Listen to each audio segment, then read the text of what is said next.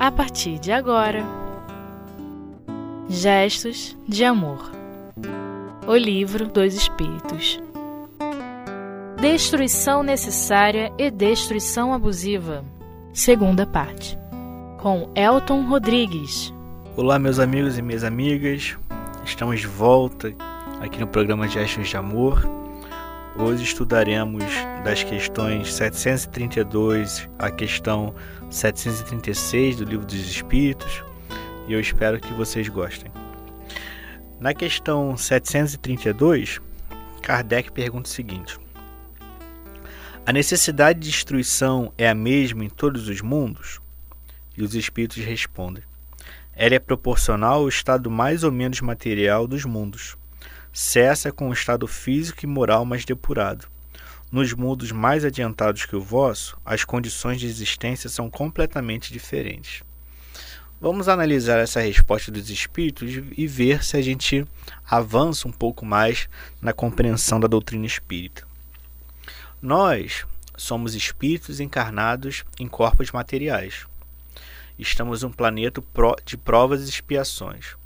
Na escala espírita, o planeta de provas e expiações está mais próximo do início do que do final. Então nós estamos caminhando, saindo da, daquelas civilizações bem materiais e buscando algo mais sublime. Mas ainda somos muito materializados.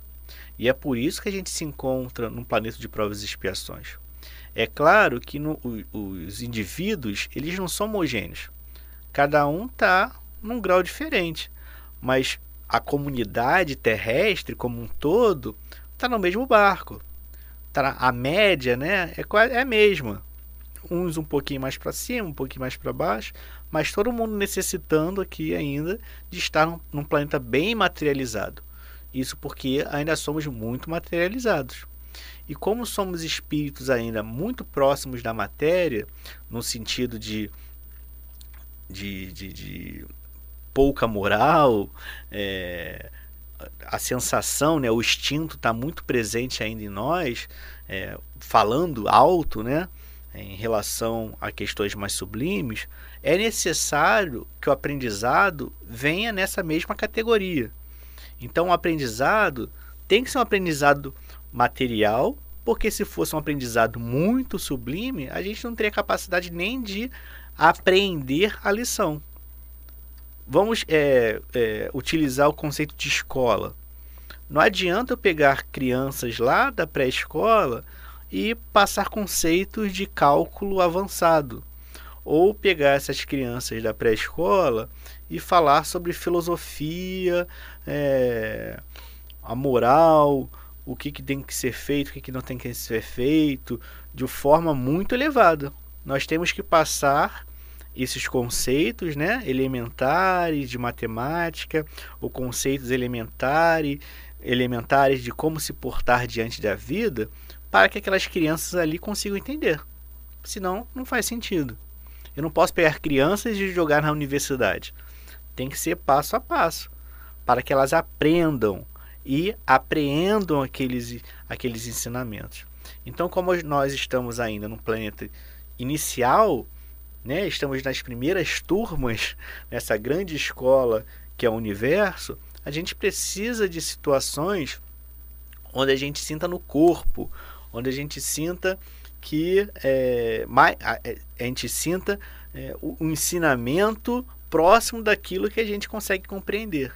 Então são, são erupções, são chuvas pesadas, é o calor, é a fome, é o frio. Então tudo isso vai criando em nós condições para no futuro termos é, um patamar tal que ensinamentos mais complexos sejam é, entendidos por nós mesmos.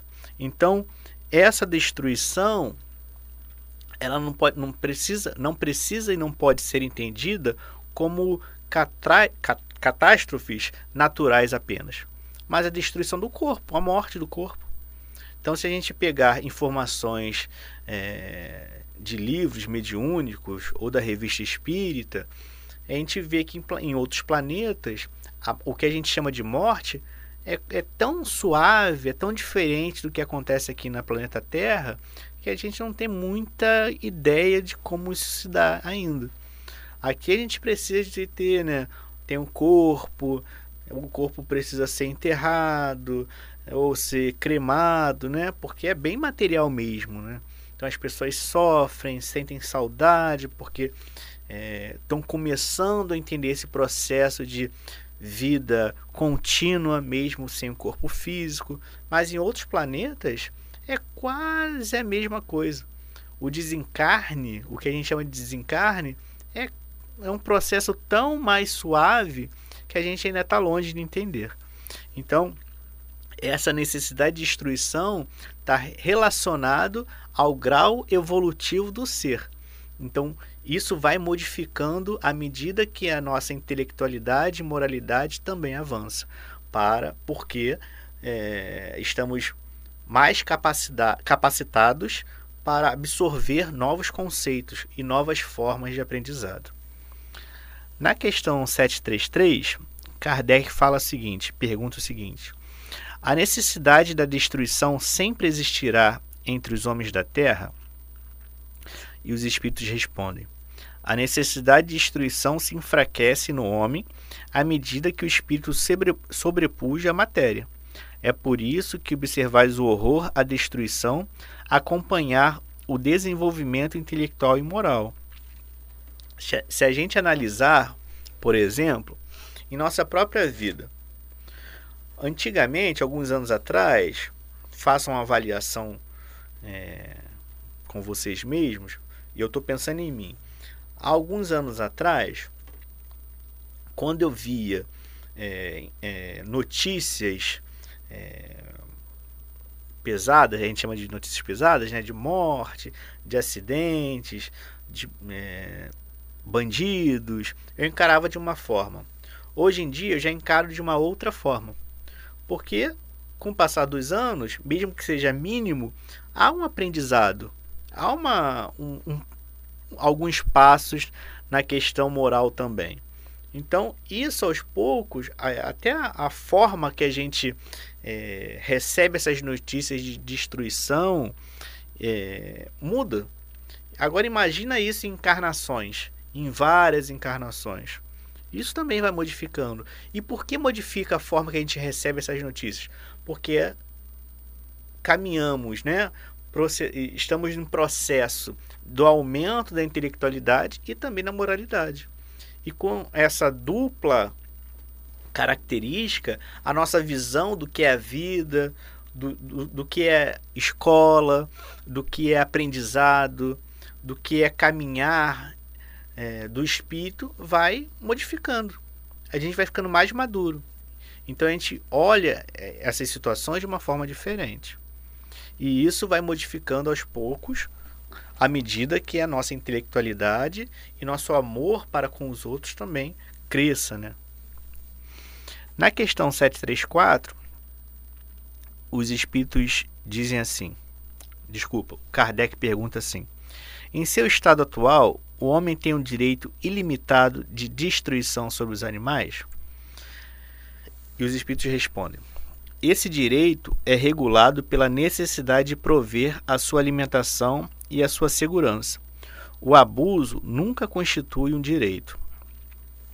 Veja bem, vamos pegar um exemplo de um camponês bem simples que tem seu cavalinho lá que o ajuda a arar a terra, que o ajuda a, recarregar suprimentos para sua casa. Enfim, tem o seu cavalo que o ajuda na manutenção de sua família. Nós podemos condenar esse camponês por ter esse cavalo para auxiliar em seu trabalho? Sabendo que esse camponês tem um cuidado, com, tem um carinho por esse animal? É óbvio que não.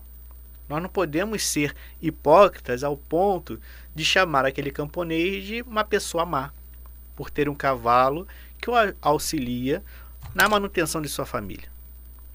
Isso é diferente, por exemplo, de situações onde a gente vai viajar e por questões turísticas a gente utiliza animais E acaba com que esses animais sofram porque trabalham horas a fio, com calor ou com frio, e eles acabam sofrendo lá, chegam até a morrer. São situações bem diferentes e que muitas das vezes a gente condena o camponês e ignora o fato desses animais estar, né, na outra situação, estarem sofrendo por questões banais, como questões turísticas.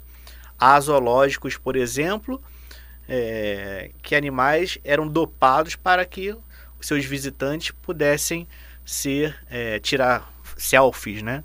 Então, olha que absurdo. Isso não é natural. Agora a gente não pode encarar o camponês como uma pessoa má. Mas vamos parar um pouquinho aqui e logo depois do intervalo voltaremos a comentar essa questão.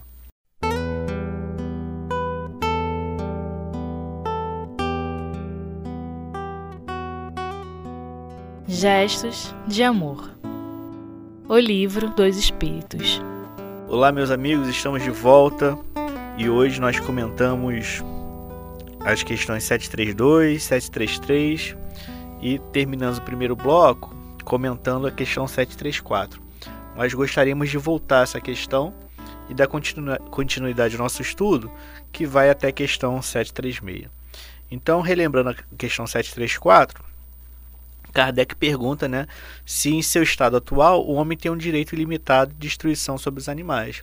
E falávamos no primeiro bloco da diferença entre o uso do cavalo lá pelo camponês, que auxilia na manutenção da sua família, onde ele tem um cuidado, porque aquele cavalo ali é necessário, né, mas também pode ter um apreço pelo animal, e os animais que são utilizados em, em parques, em questões turísticas e muitas das vezes chegam a morrer pelo excesso de trabalho. Nós lembrávamos aqui, é, aqui no Rio, estamos falando do Rio, do Rio de Janeiro, que nós temos uma localidade próxima que se chama Ilha de Paquetá. Nessa ilha, até talvez ano passado ou retrasado, existiam cavalos, né, charretes, onde uh, a população que chegava lá para passear utilizavam desses cavalos para conhecer a ilha, enfim. Depois disso, depois de um certo tempo, houve uma lei, né? É, depois de muitos anos utilizando esses cavalos, alguém entrou né, é, pedindo que esses cavalos pudessem ser retirados dessa tarefa é, e pensassem em novas maneiras de utilizar tanto aqueles trabalhadores quanto formas de receber a população que ia visitar aquela ilha. Então houve um grande debate pensando que isso seria uma bobagem, que os, os trabalhadores que utilizavam os cavalos perderiam os empregos, e mais essa lei foi aprovada e os cavalos foram levados a parques, né, onde eles pudessem ficar livres. E é, os trabalhadores que ganhavam pão utilizando aqueles cavalos, aqueles cavalos, ganharam motocicletas, né? E a população continuou conhecendo a ilha, só que as charretes atuais são motorizadas. Então todos ganharam com isso. Os cavalos que não sofrem aquele excesso de trabalho, os trabalhadores eles continuam com o emprego e a população continua também tendo uma forma agradável de conhecer a ilha. Então vejam vejam que a questão moral está ligada com isso, porque em algum momento, depois de anos, alguém, né, ou teve um movimento de um grupo que se propôs ali a pensar nos animais que sofrem. Teve uma questão também da inteligência, é, onde adaptaram motocicletas nas charretes. E essa, essa dupla, né, intelecto e moral, foi, foram a, a, a, o, as ferramentas necessárias né, para que é, uma visão sobre os animais em relação aos animais se modificasse.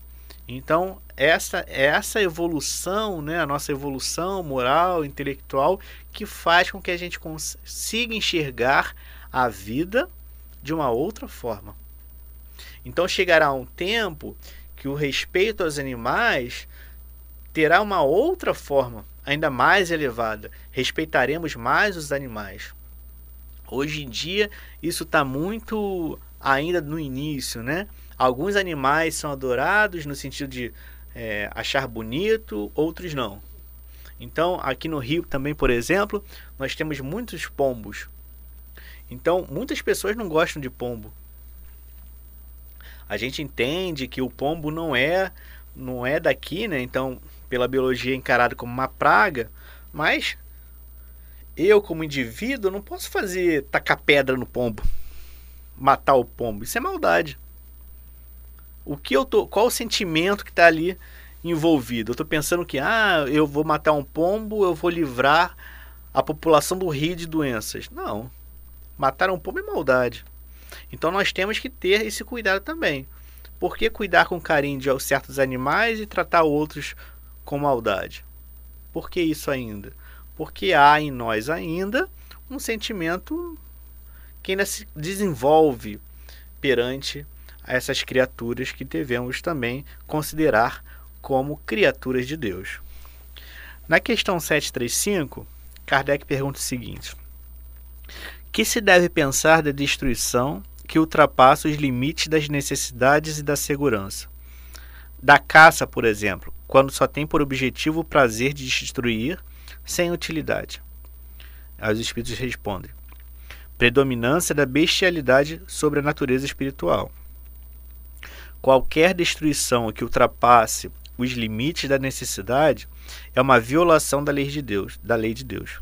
Os animais só destroem para a satisfação de suas necessidades. O homem, porém, que possui o livre-arbítrio, destrói sem necessidade. Terá que prestar contas do abuso da liberdade que lhe foi concedido, pois então cede aos maus instintos. Quando o leão caça uma zebra, ele caça a zebra não por maldade. Né? Não, não mata a zebra porque ele. Ah, eu vou matar a zebra porque eu não gosto da zebra. Não, ele mata a zebra para ele se alimentar, para as fêmeas se alimentar, para os filhotes se alimentarem. Isso é uma coisa. Agora, quando eu vou a um parque, quando eu vou numa floresta, quando eu vou numa savana com uma arma e caço, qual o objetivo disso? Prazer? Que prazer é esse? Isso me leva a uma condição de espírito muito atrasado, onde eu ainda me divirto com a morte de outros seres. Isso significa que muitas coisas devem ser trabalhadas em mim para que eu consiga enxergar os animais com maior respeito. Se o meu prazer é matar outros seres, eu tenho que parar e pensar: meu Deus, por que, que eu sinto esse prazer? O que eu posso fazer para modificar isso em mim? Eu tenho que parar e pensar como os espíritos é, responderam, essa atitude é uma predominância da bestialidade sobre a natureza espiritual. Enquanto alguns grupos lutam pela manutenção e pela segurança dos animais, outros se divertem, pagam para caçar animais. E pior do que isso, alguns ainda caçam animais com risco de extinção algo que tem que ser trabalhado, né? Os animais só destroem para a satisfação de suas necessidades. O homem, porém, que possui o livre-arbítrio, então quer dizer, eu escolho, eu me programo para matar. Destrói sem necessidade. Uma coisa também é eu caçar para alimentar, para me alimentar. Se eu, né? Existem grupos ainda que moram em florestas, é, se encontram em regiões que eu preciso caçar para me alimentar.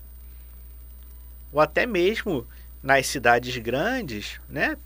Tem os mares, as pessoas pescam para se alimentar. Isso é né, natural. Na nossa condição, não tem por que condenar essas pessoas se elas estão caçando porque necessitam mesmo para se alimentar, alimentar as pessoas, as, seus familiares. Agora, se eu não tenho necessidade e caço apenas por divertimento, tem alguma coisa errada. E na questão 736, Kardec pergunta o seguinte: os povos que levam ao excesso o escrúpulo relativo à destruição dos animais têm um mérito especial? Os espíritos respondem: é excesso de um sentimento louvável em si mesmo, mas que se torna abusivo e cujo mérito é neutralizado por abusos de muitos outros tipos. Há entre eles mais temor superstici supersticioso do que verdadeira bondade. Existem países, existem religiões e seitas que consideram certos animais como sagrados. Então há uma completa harmonia entre homem e esses animais. Mas os espíritos dizem que por detrás dessa desse escrúpulo, né, desse excesso é, é, de um sentimento louvável inicialmente, né, quando a gente analisa, há outros sentimentos reprováveis em outros setores da vida. Então acaba se neutralizando. E essa proteção aos animais, como novamente os espíritos respondem, muitas das vezes é muito mais por uma superstição do que uma bondade em si mesmo. Então, é, a gente tem que analisar também isso não com uma forma ali, né, só via fachada. Nossa, aquela população ali, aquela região protege aqueles animais, eles são tão bondosos. É louvável esse sentimento de proteção aos animais, mas podem ter outras questões muito mais graves do que essa que acabam neutralizando esse sentimento que seria louvável, mas deve ser também expandido para expandido, né? Tentando ali no exercício expandir essa proteção aos animais a outras coisas. Então, meus amigos, hoje falamos da destruição, falamos da relação do homem com os animais e a palavra final é que a gente busca um equilíbrio com os nossos irmãos é, de labuta, sejam eles outros espíritos, sejam eles princípios espirituais, que tenhamos equilíbrio com o planeta, porque o planeta é a nossa casa atual e necessita também de cuidado. Como a gente cuida da nossa casa, com zelo, pensando em sua sua organização, cuidemos da nossa casa, terra, porque Deus, nosso Pai, nos colocou aqui porque precisamos estar aqui para o nosso aprendizado.